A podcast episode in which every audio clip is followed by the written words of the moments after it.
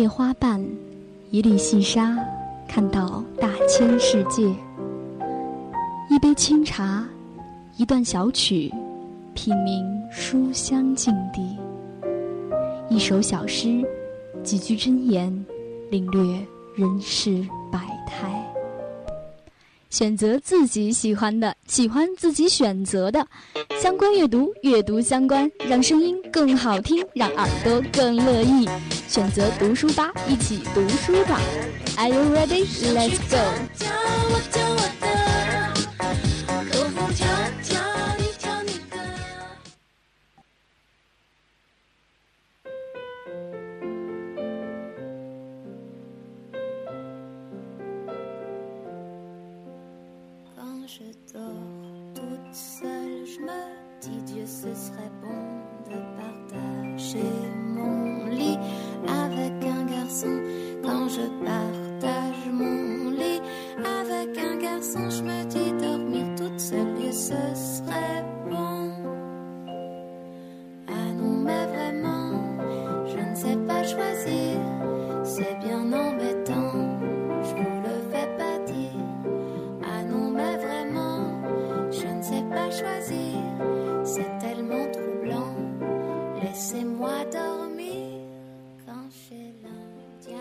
北京时间的十七点三十分，您现在正在收听的是 FM 九十五点二，浙江师范大学校园之声。这一节是由陈作为您带来的读书吧，读完尽享读书吧，我们一起读书吧。好久没有静下心来好好的看一本小说了，最近呢，也是为了交读书报告，一直埋在晦涩的专业书里面。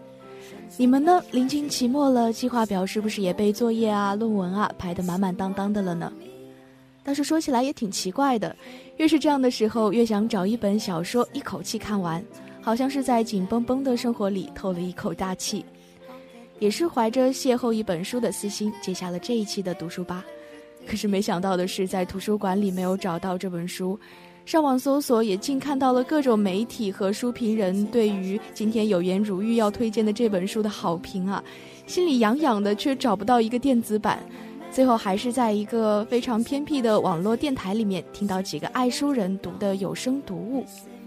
那么今天第一板块的读书吧，也是要跟着我们的爱书人走进一个爱书的小人物的精神世界，为你带来法国作家让·保尔·迪迪耶洛朗的作品。六点二十七分的朗读者。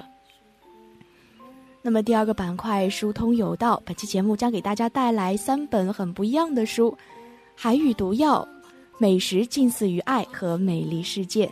第三个板块观读，有关于读书，不止于读书，让我们一起像个作家一样逛逛旧书摊。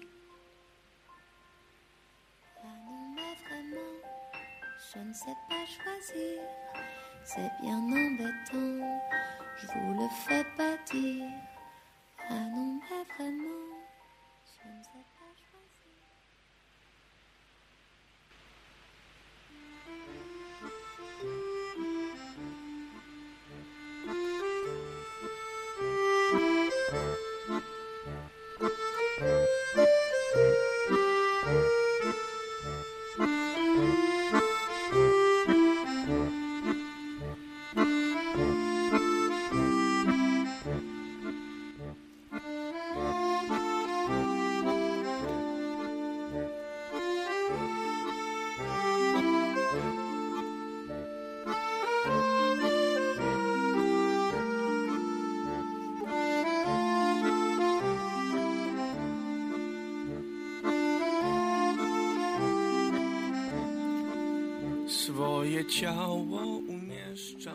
今天的第一个板块有言如玉，要带你走进一个爱书人的精神世界。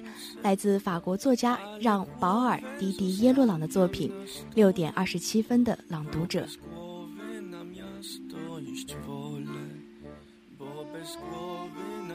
这本书的名字一看就是充满了文艺的气息，透露出法国人与生俱来的那种浪漫和随性。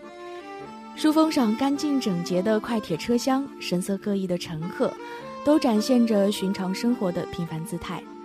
这本书就是有这样非常简单但独特的魅力，吸引你从书架上拿下它，细细品读，并为之沉醉，为之倾倒。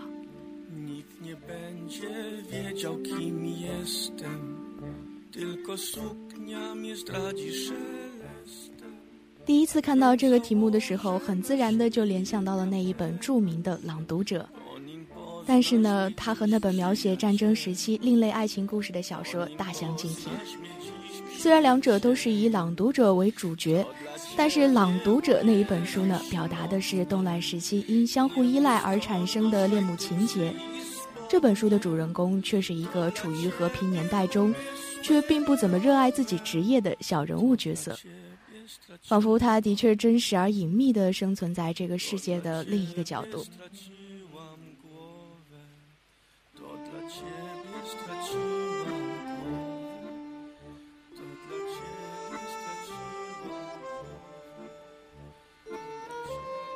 迪迪耶勒朗在完成这本书之前，本身就已经是一个非常杰出的短篇小说家了，曾经两次获得海明威文学奖。他对于主人公详略得当、恰到好处的描写，对于故事情节点到为止的节奏把握，都展现了一个短篇小说家精湛娴熟的写作技巧。而行星出版社的文学主编马尔加西亚更是评价这本小说是一本高质量的文学畅销书。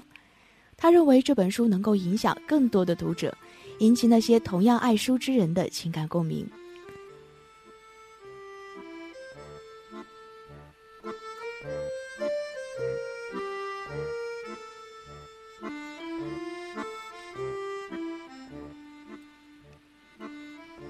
这个快节奏的高速发展的时代，电子刊物盛行的今天。纸质阅读带给大家的那种内心感动，永远都是平板和手机所不能给予的。也许这也是所有爱书之人心照不宣的一点吧。围绕着这个主题，小说每天都在六点二十七分进站的快铁里朗读报纸、书纸。朗喜欢和金鱼说话的主人公吉兰。热爱诗歌并满嘴亚历山大的老头伊冯和被碎纸机吃下下之后寻找他的肉做成书籍的老头朱塞佩，这样三个行为非常怪异的爱书之人也能顺理成章地被读者们所理解，并显得格外的可爱了。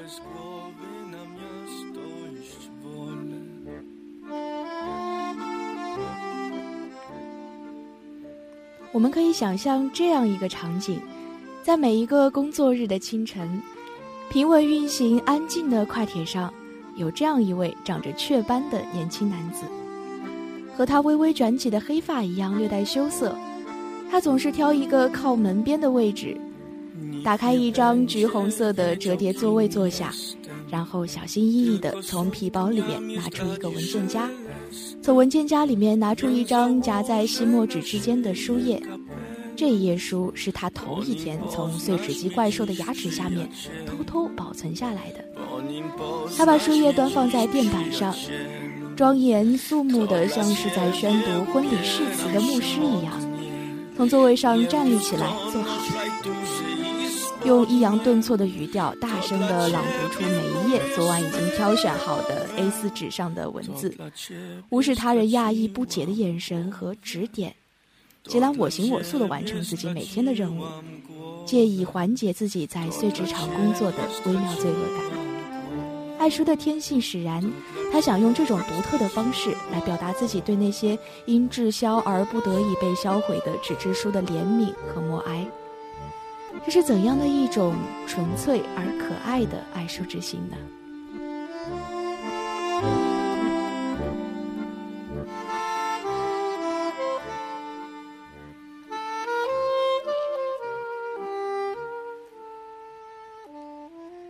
在小说的后半部分，迪迪耶洛朗加入其中的爱情佐料，令故事显得更加迷人了。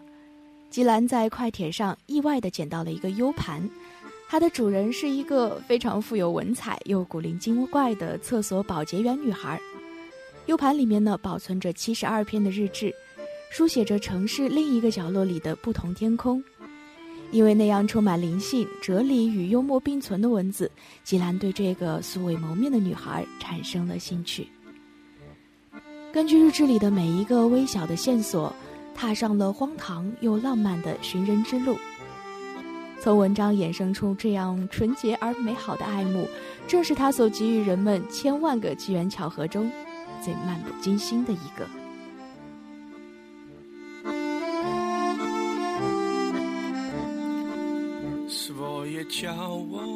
这部薄薄的小说讲述着阅读对平时生活的一个装饰作用。乏味平淡的生活因为书籍的加入而变得生动明媚，日常重复的劳动被文字言说后，产生了艺术之美与崇高的体验。这是一部阅读的礼赞，更确切一点说，这是一群爱好阅读之人相聚的知音之乐。当深爱阅读的人聚在一起，就自然而然地怀抱着天真，产生了一种非常奇妙的反应。人们从各自的书本里面走出来，探讨阅读的感受，分享阅读的温暖。书籍能聚起这群爱恋读书的人们，他们单纯善良，在书籍中发现自己，也发现自己正在被书籍塑造。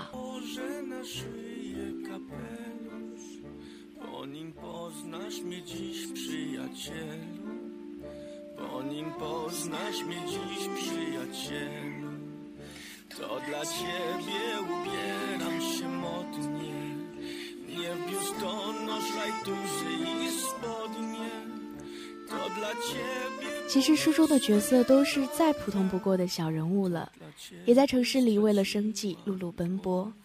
因为对书、对文字的热爱，他们走到了一起，用自身的力量换出快节奏的现代对于慢阅读的那份久违的感动。法国人的浪漫是全世界有目共睹的。而阅读就是隐匿于塞纳尔河畔的，而阅读就是隐匿于塞尔纳河畔的精灵。无论是对碎书厂的机械操作工，还是厕所的保洁员小妹，都能在他们的一言一行中尽显独属于法兰西的万种风情。每一个普通人，只要能带上一份简单的诗意，都能品味法兰西的那本爱书的浪漫情怀了。陈作也非常希望大家能够在书里面找到自己心灵的栖息地，此心安处是吾乡。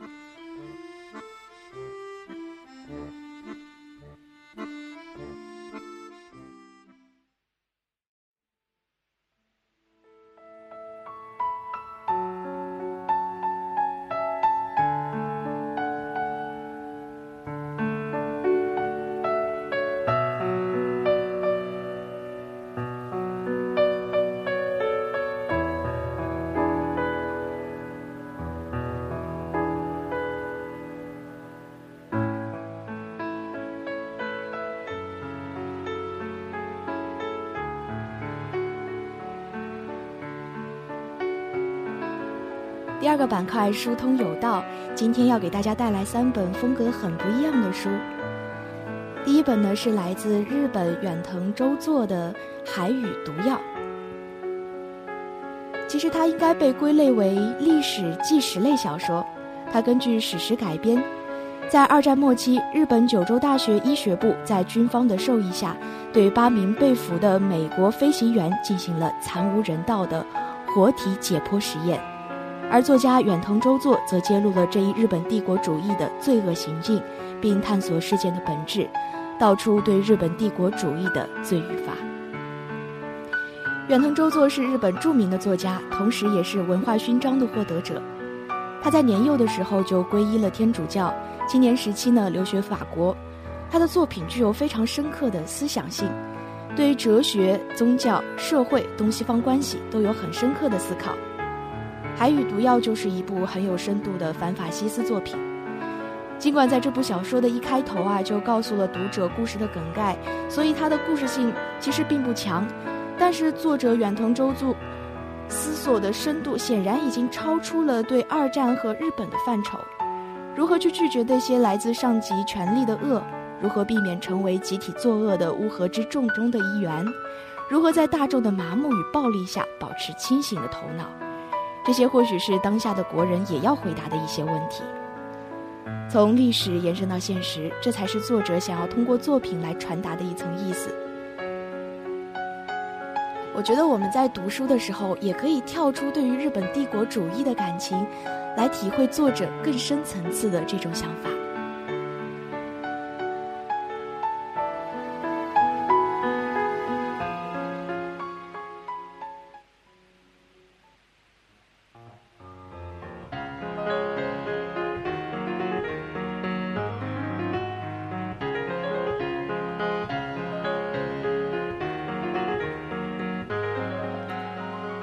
今天的第二本书，也许就是吃货们的最爱了吧？来自米果的《食物近似于爱》。梁秋实写禅说：“重在食物的质，最重要的是要满足品味。”这本书大概就很好的诠释了这一理念。作者米果吃过很多很好吃的食物，这些食物呢，有些是儿时母亲做的，有的是在故乡街上吃到的，有的是长大离开故乡后自己亲手做的。而无论是哪一种撬开心扉、留在心底的食物，都带着美好、轻快或深沉，仿佛爱意。对他而言啊，最容易孤独的时候，就是在异乡的夜里了。最简单的安慰，就是吃一碗热饭。米果是一位出生在台南的作者，他酷爱棒球与日系推理小说，曾经获得几项台湾文学大奖。手握着四个专栏，却爱流连于人声鼎沸的菜市场和生鲜水果蔬菜聚集的大卖场。随着他活泼的文字沉浸在食物的世界里，在每一次呼吸、每一次咀嚼间，都能够感受到自己安抚自己疲惫的心。有时候啊，津津有味；有时候香滑爽口；有时候大汗淋漓。深深的感到吃饱的那个瞬间，就像是回到刚会走路的小时候。总是连滚带爬，却什么都不怕。浓情的美食故事配上众多的精致插图，当回忆中的美食与精美的插画相遇，再加上仿佛有着温度的暖暖的感性的文字，让这本书读起来舒心惬意，好像把滋味放进了嘴里，不自觉的就会要微笑。都说唯美食与文字不可辜负，我相信大家一定能在这本书中找到记忆中的味道。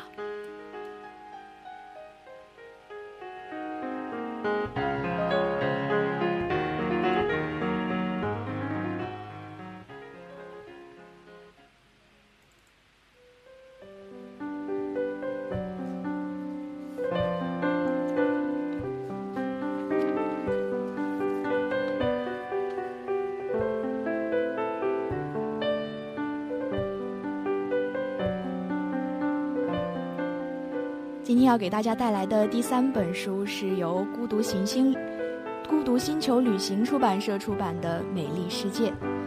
提到旅行呢，有一本杂志的名字也可以说是全世界的背包客无人不知、无人不晓的了，那就是我们刚刚提到的风行全球的《孤独行星》。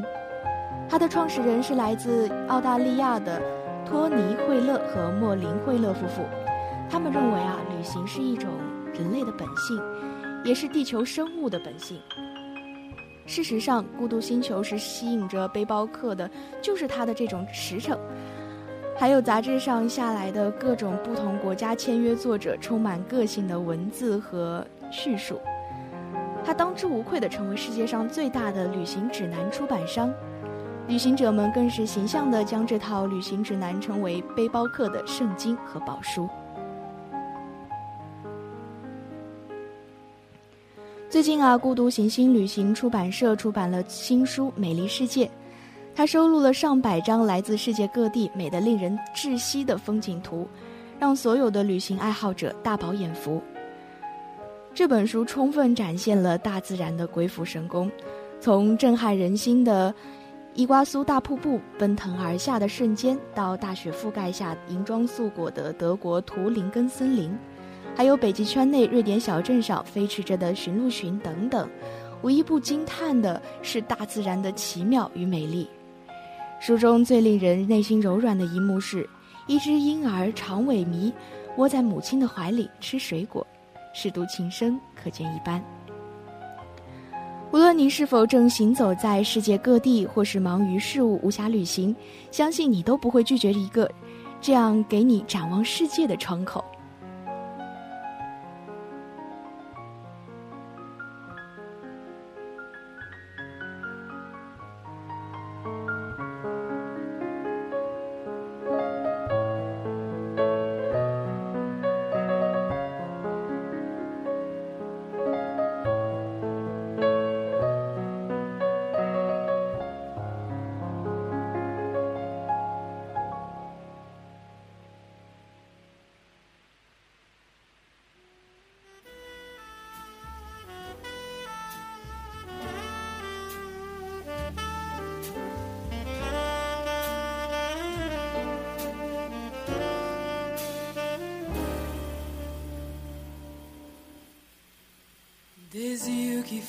Selimian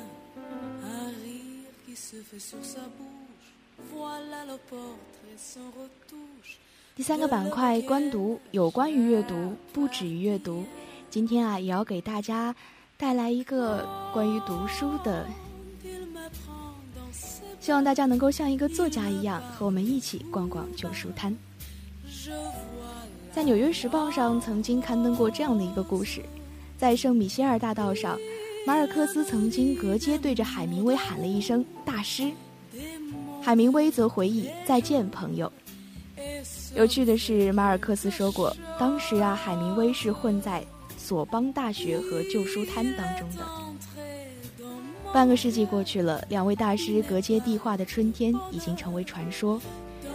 但如果你现在去圣米歇尔大道到卢森堡的公园那个地方，至少还能够看到许多索邦大学的旧校舍、摇摇欲坠的木楼梯、音乐教室里的钢琴声，以及那些经久不衰的旧书摊。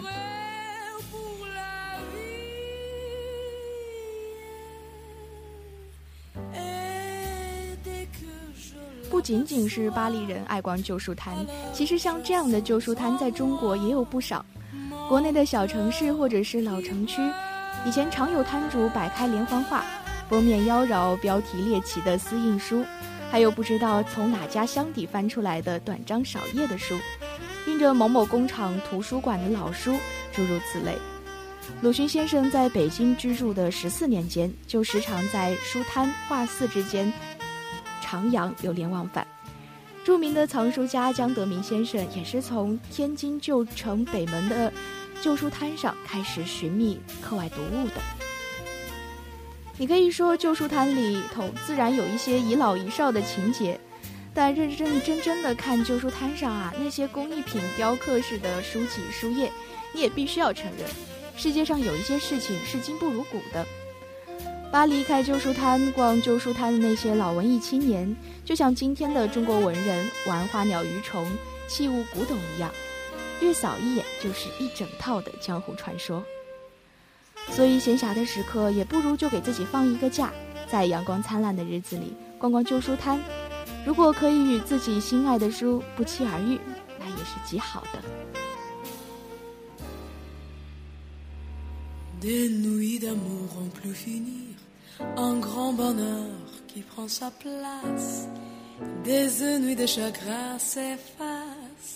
Heureux, à mourir. Quand il me prend dans ses bras, il me parle tout bas, je vois la vie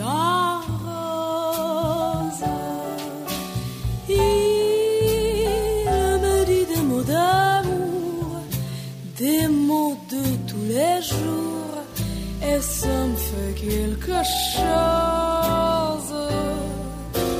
Il est entré dans mon cœur une part de bonheur dont je connais la cause.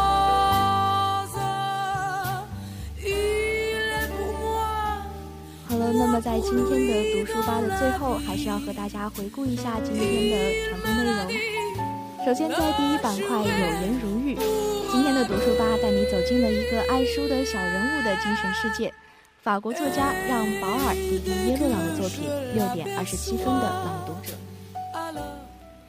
第二个板块“疏通有道”。本期节目给大家带来了《海与毒药》《美食近似于爱》和《美丽世界》三本风格很不一样的书。第三个板块“观读”，我们一起像一个作家一样逛逛旧书摊。